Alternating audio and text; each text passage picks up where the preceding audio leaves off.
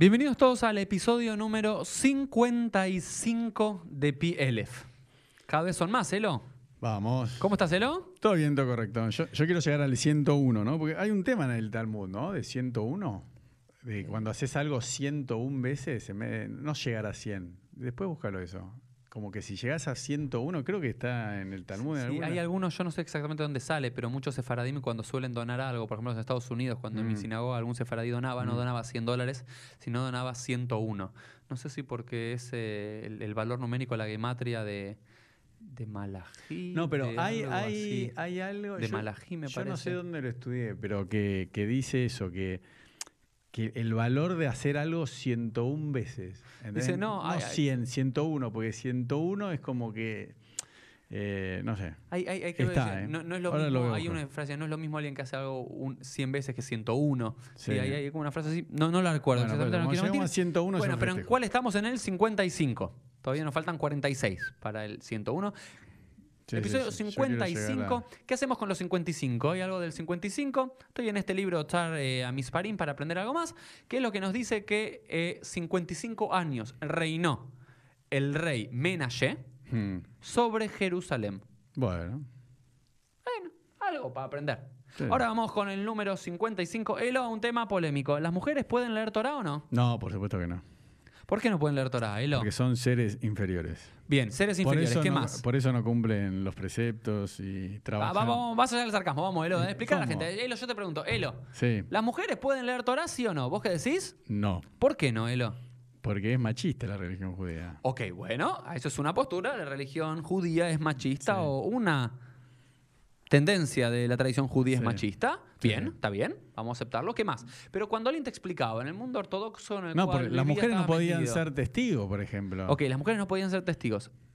Es una de las cosas. Sí, Edut Nashim, no- las mujeres no podían dar no hered- testimonio. pará, no heredaban. No La- las heredaban. mujeres no heredaban, pero vemos la, la revolución de No. las hijas de Tzlov-Had, No, está que bien, en- pero- en, caso de que no haya un hombre heredan y después, bueno, digamos... pero ahí, pero no, no heredaban. ok, no tenían muchos derechos. No, o estaban, eh, era muy parecido al, al derecho romano, o sea, o, o estaban bajo la tutela del padre o del esposo. Sea, Er- Era difícil conseguir una mujer libre. Realmente una mujer libre era solamente una mujer que su esposo moría claro. o que era divorciada. Si no hasta ese momento Sí. estaba bajo Sí, supeditada a algo. Y también lo vemos en el tema de los votos. Cuando una mujer en la Torá dice que hizo una promesa, el padre o el O el marido, po- marido. podrían anularlo. Sí, exacto. Pero ver, muchas cosas no podían hacer las mujeres. Las mujeres no podían heredar.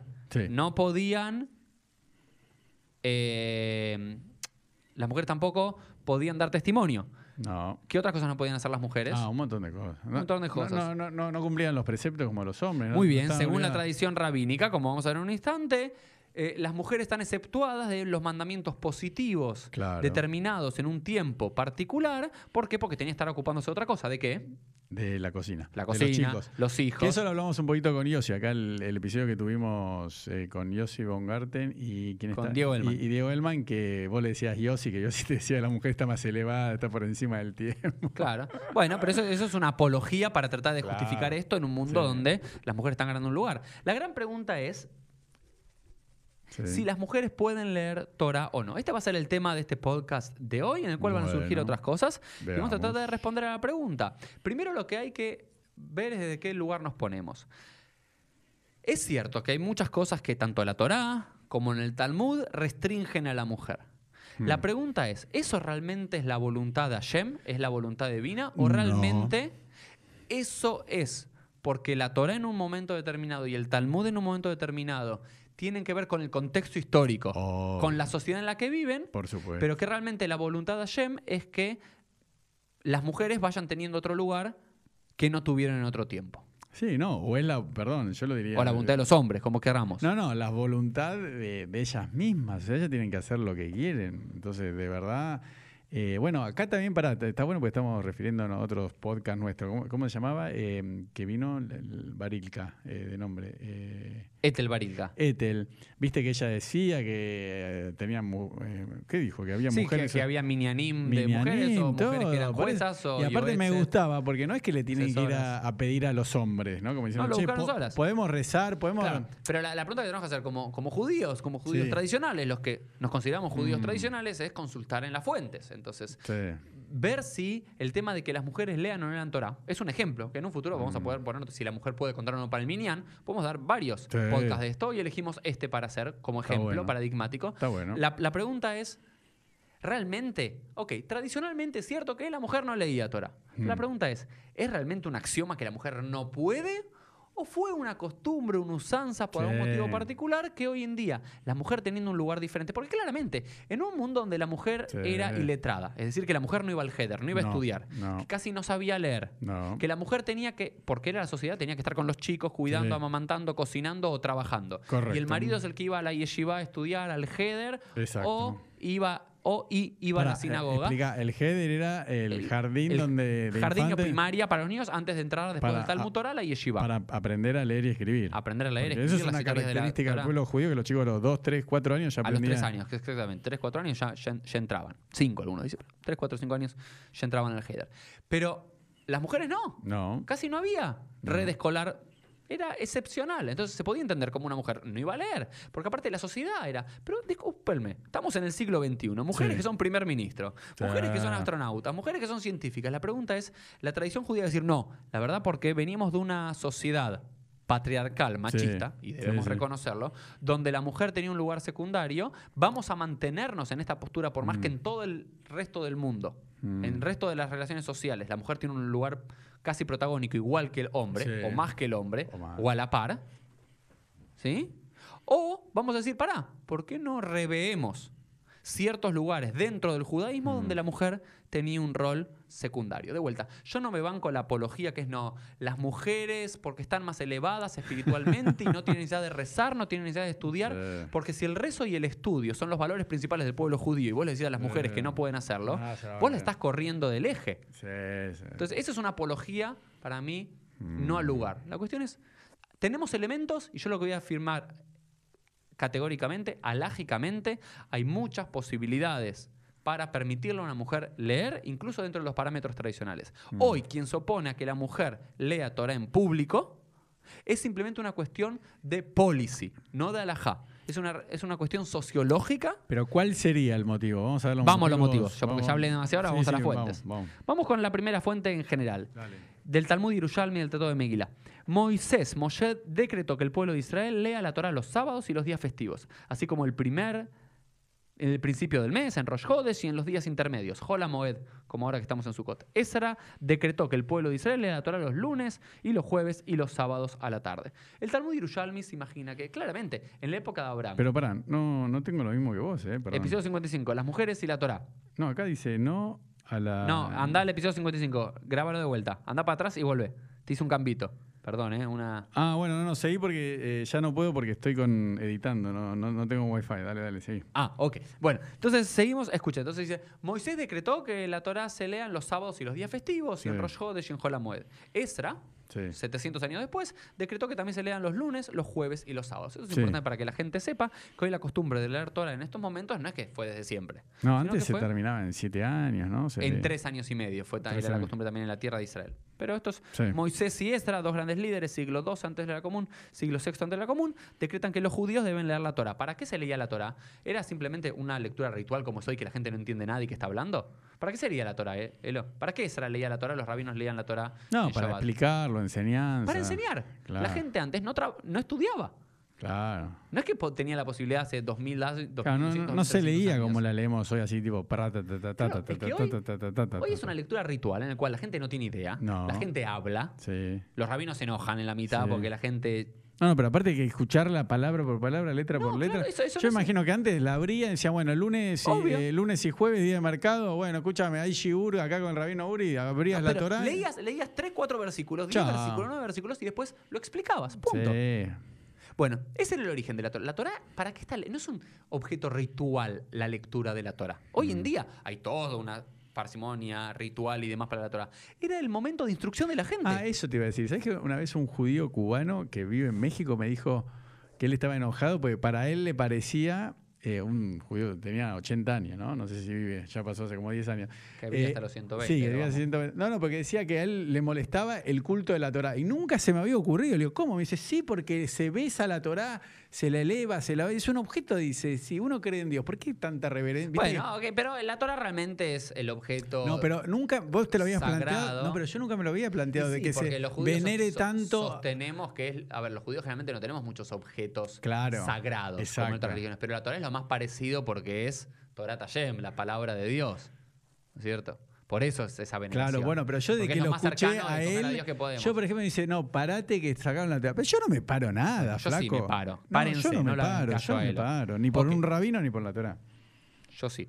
Ok, Elo, pero la, Yo me cuestión, la cuestión es, hoy la lectura de la Torah, ¿para qué se hace? No es un fin ritual, es para que la gente sepa. Bueno, Entonces vamos ahora. vamos. La principal fuente que habla sobre las mujeres y la lectura de la Torah la encontramos en el Talmud de Babilonia, Megilá 23a. Bueno, Nuestros sabios enseñaron, presten atención. ¿qué dije? Todos pueden ser incluidos en el quórum de siete que leen. A ver. En Shabbat, ¿cuántas aliot se leen? Siete. Siete. Es decir, todos pueden ser incluidos, incluso una mujer y un menor. ¿Qué es lo que dice esta tradición, esta braita? A ver. que todos, una mujer y un menor, que habitualmente están exceptuados del cumplimiento de los preceptos, también pueden ser incluidos en el quórum de siete que lean la Torá en Shabbat y en el resto de los días de la semana. Bueno. Pero hay un agregado. A Sin ver. embargo, los sabios dijeron que una mujer no debería leer de la Torá por respeto a la congregación. Oh. ¿Qué es eso? A ver, pues yo no tengo el texto. A ver, ¿qué Muy bien. ¿Qué significa el respeto a la congregación? ¿Qué es eso? ¿Por qué la congregación se podía sentir que era una falta de respeto que una mujer lea? Y como que.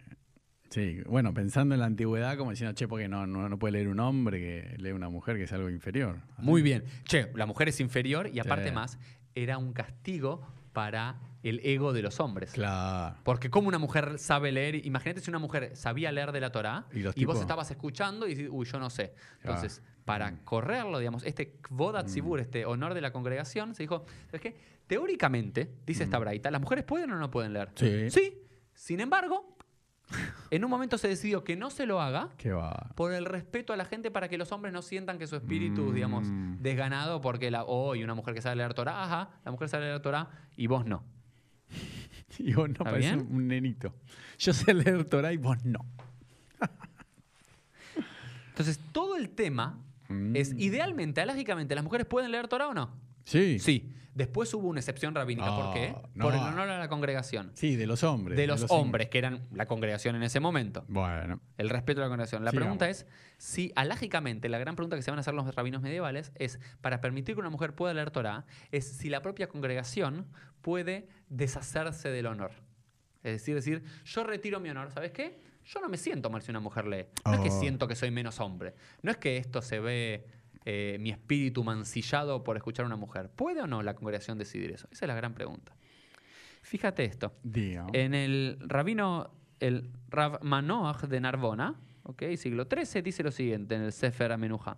Si no fuera por el respeto de la congregación, por este tema del respeto de la congregación, Mm. la mujer leería y recitaría la bendición, ya que así como la Torá les fue entregada a los israelitas varones, de igual forma les fue entregada a las mujeres. Rabino tradicional de Narbona Uh, del siglo XIII. ¿Qué Ay, dice en el sí. Sefer Amenuja? Rabbi Manoach. hay piña. Pero pará, si las mujeres recibieron la Torá tanto como los hombres. Uh, Si no fuese por este temita, Ese era un pollerudo. este temita, Hacía caso a la mujer. Bueno, no, estaba realmente convencido de que era ah, lo que debía cargando, cargando. Yo estoy a favor de la Sí, sí, sí. igualdad. de joder. Es decir, lo que, ¿qué, es lo, ¿qué es lo que dice él? Si no fuese por este tema del respeto de la congregación, si lo obviamos Mm. este tema, no hay ningún impedimento legal para que una mujer lea de la Torah. Continuamos un poquito más. Todos lo van a poder leer, los diferentes puntos que les voy mandando, entonces en punto número 3. Vamos. Yo- Esto es Rabbi Jacob Emden, Alemania, ya siglo XVIII. ¿Qué dice? Donde no hay siete hombres capacitados para leer y hay una mujer que sí lo está, ella suba a la Torá y la congregación debe resignar a su honor. Rabbi Jacob Emden, en, en una de sus teshuvot, Mm. dice, para, ¿qué pasa si estás en un, no sé, en un lugar Sí, oh. perdido en el medio del mundo judío? Y todos los judíos, hombres, son iletrados. Sí. No saben leer. Y hay una mujer que sabe leer hebreo y que sabe los Tamei Mikra. Sabe leer de la Torá. Los hombres deben, se le obliga a los hombres a resignar a su honor Pero para por que se lea Torah. supuesto, pero pará, Ero, yo digo, ok, por supuesto, pero es tu mentalidad en este momento de la vida. No, siendo el no, no, yo 2019 y digo- demás. Pero que un rabino en el 2018 o que un rabino en el siglo XIII diga, no hay mayor problema que el honor a la congregación, que los hombres pueden resignar ese honor, Mm. es bastante revolucionario. Dice, Mm. ¿por qué? ¿Qué es más importante? ¿El honor de los hombres que no se vean menospreciados o que se lea la Torah? No, no, es un ¿Que se lea la es un disparate. Y después, el Marán de Rottenberg, muchos años antes, planteaba el siguiente caso. ¿Qué en una, en una de tus Teshuvot. Marán de Rottenberg, estamos hablando del siglo XIII, XIV, dice lo siguiente. ¿Qué pasa? Trae el siguiente caso. ¿Qué pasa en una ciudad donde todos los hombres son Koanim? Elo. ¿Qué pasa en una ciudad donde todos los hombres son Koanim, descendientes de sacerdotes? En Eh. el momento de la lectura de la Torah, ¿qué problema podría haber? No, que tiene que subir Leví Israel, ¿eso? Muy bien. Generalmente sube, el, el Cohen solamente puede subir por alajá. Primera alia. Sí, si no hay- segunda alia si no hay Leví. Puede subir Cohen, por- Bimcom Leví. El Sí. El- y para el Maftir, para la última alia. Pero no puede subir. Pero no puede subir ni para la tercera, cuarta, quinta y sexta. Mm. ¿Qué pasa? Y séptima. ¿Qué pasa?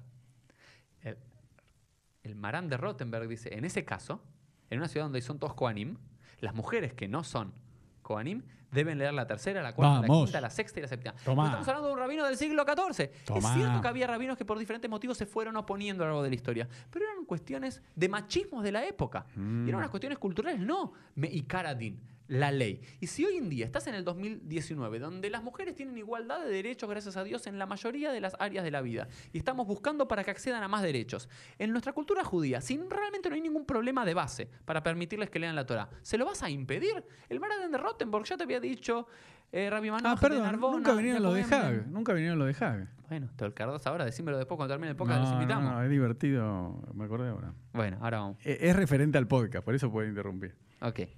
Che, para, y otra cosa, ¿es verdad que el shekel se usaba en Babel antes que, o sea, sí, eh, escuchando el audiolibro de Yuval Harari, dice que el shekel era la... ¿La moneda de, de Babilonia? Sí. Puede ser, no tengo idea. Ah, pensé que ya Vamos. lo sabías. Cuando venga a la Argentina, ¿por qué no llamas a Yuval Harari y lo invitas acá al podcast? ¿Tendrá? No sé, invítalo. No, no, bien, ¿eh? Animate, invítalo.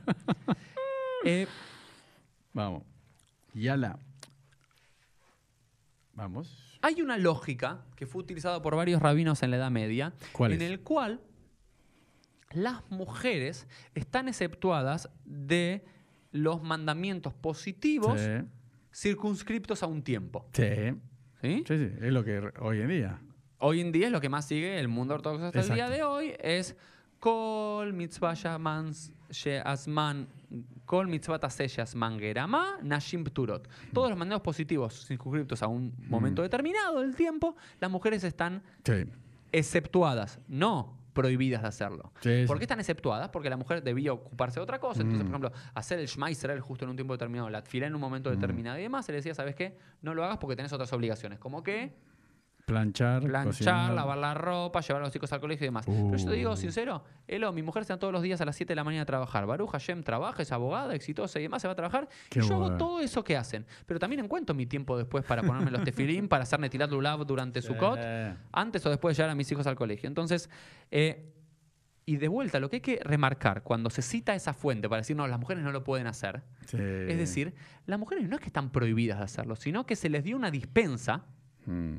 para que no sientan que hay una contradicción. En el mundo antiguo, donde eran obligadas a hacer eso, incluso contra su voluntad, o era lo que la sociedad esperaba de ellas, ¿sí? Claro. Para que no vean una tensión entre, uy, tengo que cumplir este precepto que Dios me pide y tengo esta obligación social Sí, para con sí. mis hijos o mi, Sí, o mi pareja y demás. Hoy en día puedes encontrar tu tiempo, pero un caso determinado. A ver. Es importante decirlo. Leer la Torah en público no es considerado Talmud Torah. Entonces, los que usan el argumento que las mujeres para- no pueden leer Torah en público Mm. porque ellas, al no estar obligadas, no pueden sacar al otro de la obligación, es un argumento totalmente falso y errado porque no se considera, entre comillas, estudiar Torah, sino que es como uno teóricamente podría poner casi un cassette Mm. para escuchar Uh. la Torah No. Casi o un esclavo podría leer incluso la Torah. Uh. bastante- o un menor podría leer Torah. Gente que generalmente no está obligada a los preceptos, porque el gran precepto no es leer la Torah, sino que es escuchar la Torah Claro. en ese contexto. Y aparte algo más. No es una mitzvah. Esto quiero decir, no es que quiero decir que la gente deje de ir a la sinagoga en Shabbat, lunes, jueves, como la gente me dice, no. Pero para que sepan, hay una sola vez en el año que es una mitzvah escuchar la Torah. en Parashat. Sí, se Escuchar la historia de Amalek. Sí. ¿Sí? Antes de Purim. El resto del año es una costumbre, es un decreto rabínico, no es un precepto religioso Sí, estudiar, no. escuchar la Torah. No, yo, Eh, yo, yo como no tengo la hojita y no, no, no sé para Sí. dónde vamos, yo lo que quiero decir, para, porque capaz que después no me da el tiempo, es que para mí toda la discusión pasa que en ese momento realmente la, la mujer, eh, en todos esos momentos, hasta el siglo XIV, cuando vos dijiste y citaste a otros rabinos, estaba totalmente oprimida por el hombre, como decís, eh, en- por la sociedad en general, históricamente. Porque hoy en día, como me gustó, como dijo Ethel, o sea, las mujeres que se atreven y, y no le tienen que pedir permiso a un hombre, dicen, bueno, escúchame, chicas, juntémonos nosotros, hacemos un minián, leemos la Torah, hacemos todo lo que queremos y no le tenemos que pedir permiso a nadie. Como lo mismo un judío, ¿no? Que, por ejemplo, un judío dice, bueno, yo me quiero casar con esta chica que no es judía. No, que es judía, que no es judía, que te la convierto. Bueno, casate con un chamán, casate que te case un amigo, casate en un ritual inventado. No te quiero decir como que...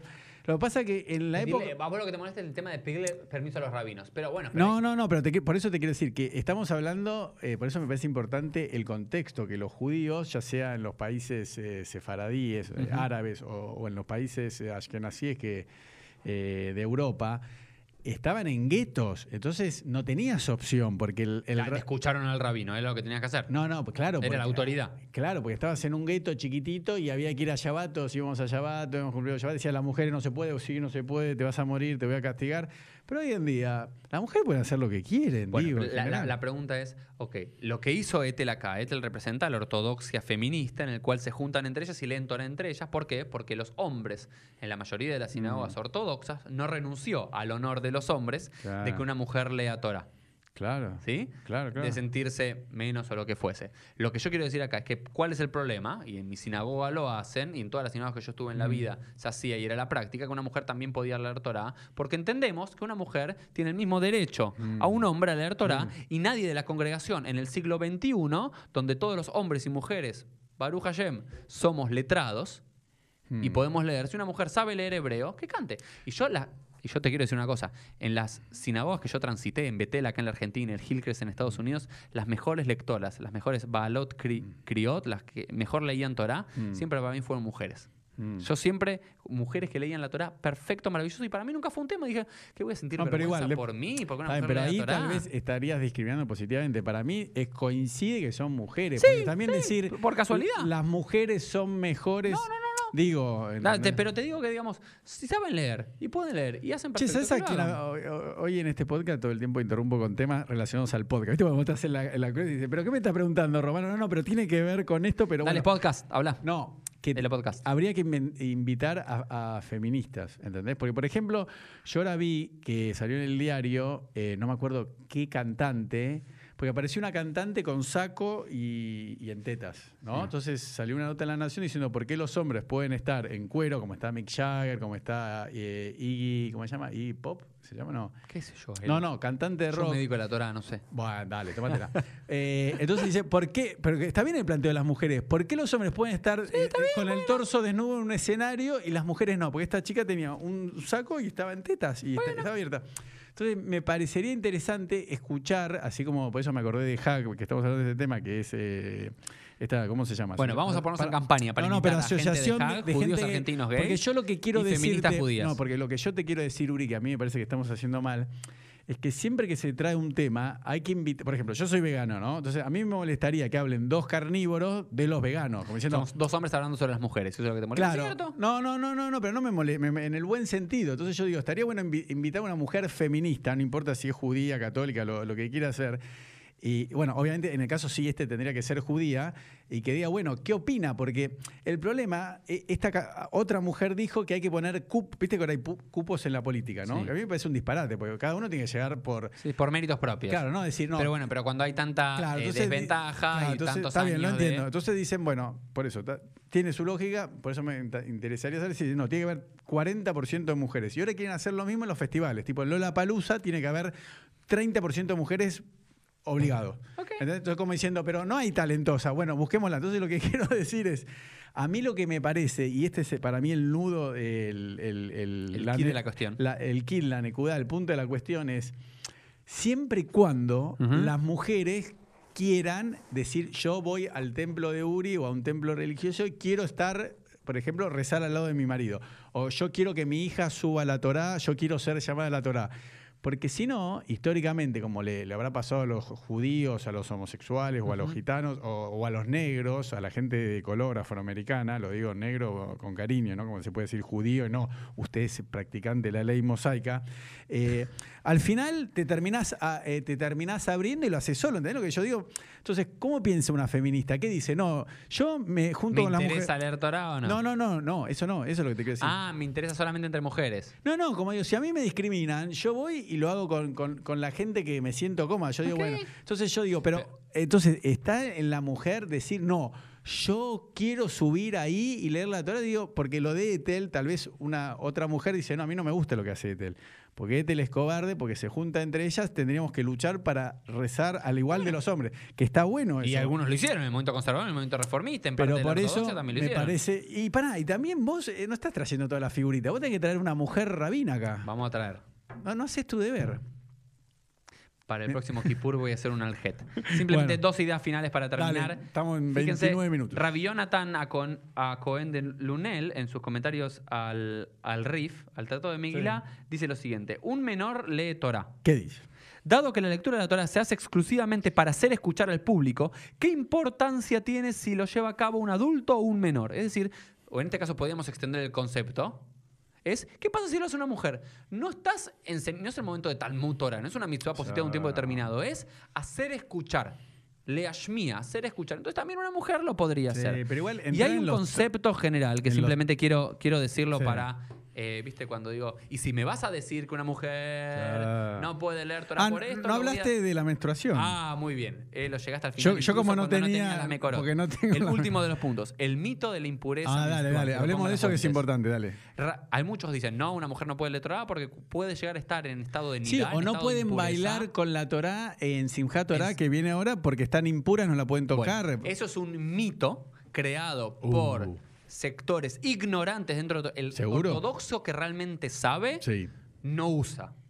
No, este lo dijo, que no pasa nada. Por eso, por eso, el ortodoxo que realmente sabe, sabe que no es un argumento válido. Es ¿Por un qué? argumento que al pueblo, que a la Maaretz le sirve, ah, las mujeres están en impureza y en impureza ritual, y sabemos que la alajá, que cuando una mujer está en nidá, no puede tocar algo y que después el hombre toque y Mm. demás, entonces lo mismo con la Torah. Pero hay un concepto muy básico que aparece ya en el Talmud y que tiene por lo menos 1700 años de historia que dice Rabbi Yehuda ben Beteira dijo, las palabras de la Torá no adquieren impureza, porque las palabras de la Torá dicen son como fuego. joder. Es decir, la Torah no, puede, no es susceptible de recibir De- impurezas. Entonces, el argumento que se escucha mucho que la mujer no puede entrar a la sinagoga Ah. o que la mujer no puede bailar con la Torah o que la mujer no puede leer de la Torah por Porque eso es un argumento totalmente falaz que no se apoya en Para ninguna que igual, por eso me hubiese gustado que esté una mujer. También me parece un disparate. Mira, no lo puedo creer que lo diga yo, pero eh, decir que una mujer está impura porque tiene Bueno. la menstruación, que es algo natural. Pero el hombre también podría impurificarse cuando tiene una polución.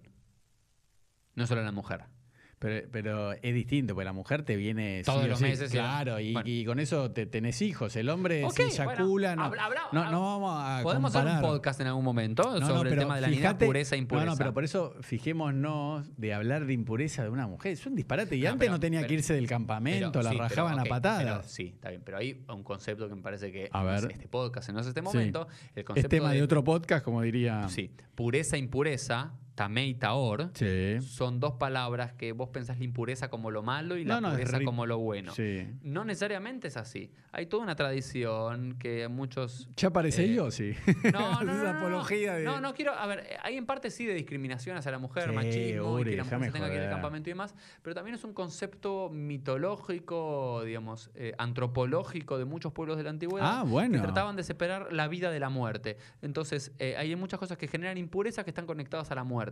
La y el muerte. periodo de la, de, de la menstruación Sí. es potencial de vida que no es. No, no sé. O... Sí, pues, potencial de vida que no es. Una mujer menstrua, digamos, son. ¿Sí? Sí. Después no se olvida que no Me gustaría que conteste una mujer. No, no, yo, a ver, yo estoy diciendo. Yo creo que yo no. Después, ¿cómo reinterpretar? Está mostrando que es una mujer que tiene su ciclo, que está sana, porque una mujer cuando está enferma bien, no pero- tiene el ciclo. ¿Vos sabés cómo no, es eso? Una bien. chica anoréxica no tiene el ciclo. Pero, una- Elo, podemos discutir. Pero no quiero defender a las mujeres, que venga una mujer Lo que que- quiero decir es que no necesariamente, y nos fuimos del tema, pero está bien, Bueno, pero así es el Talmud, querido. eh, es cierto. Minyan leinian betojainian, de un tema al otro dentro del mismo tema. Estamos hablando de las mujeres. Porque lo de la lectura es muy chiquito. Bueno, pero la lectura es un ejemplo de cómo hemos No, pero está bueno, algo que concreto. hoy en a ver, tal como yo puse, quiero ser muy sincero con todos, tal como yo hoy puse todas estas fuentes Sí. que tienden a permitir que una mujer lea Torah por este, este y pun- por este punto y aquello, primero porque totalmente tiene que ver con el honor de la congregación y que las mujeres no Mm. impurifican el rollo de la Torah y que leer la Torah no es un momento de Talmud Torah, sino de hacer escuchar la Torah y por otros Mm. argumentos que ya dije en los últimos 30 y X minutos que va el podcast. Sí, Vos tenés el 33. 33, o queda importante 33.